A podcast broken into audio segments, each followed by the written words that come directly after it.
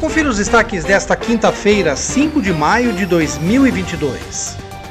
O vereador Pedro Kawai disse hoje que a melhor forma de incentivar o empreendedorismo feminino de microempresárias é ajudando na capacitação e na promoção de eventos que possibilitem maior visibilidade para elas. Segundo o vereador, melhor que o discurso é ajudar fazendo, ele citou como exemplo um grupo de artesãs que realiza periodicamente a Feira do Amor, na qual conseguem vender sua produção e fazer o chamado network, que são os contatos com outras pessoas para trocas de experiências e até mesmo para o fornecimento de produtos em escala.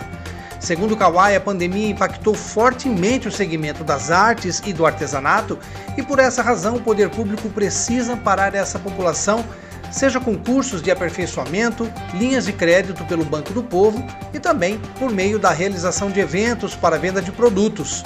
Um desses exemplos práticos citados pelo parlamentar é a Feira do Amor, que será realizada no dia 15 de maio, das 10 às 18 horas, no Salão de Festas da Igreja do Sagrado Coração de Jesus, conhecida como Igreja dos Frades. A entrada é franca e a feira comercializará produtos de decoração, perfumaria, vestuário e ainda terá barracas com uma boa variedade de gastronomia. E as tarifas de água e esgoto vão aumentar 14,1% em Piracicaba. O reajuste ocorrerá a partir de junho e vale para todas as categorias e faixas de consumo. O pedido para reajustar as tarifas de água e esgoto foi feito pelo SEMAI a Agência Reguladora dos Serviços de Saneamento das Bacias do PCJ.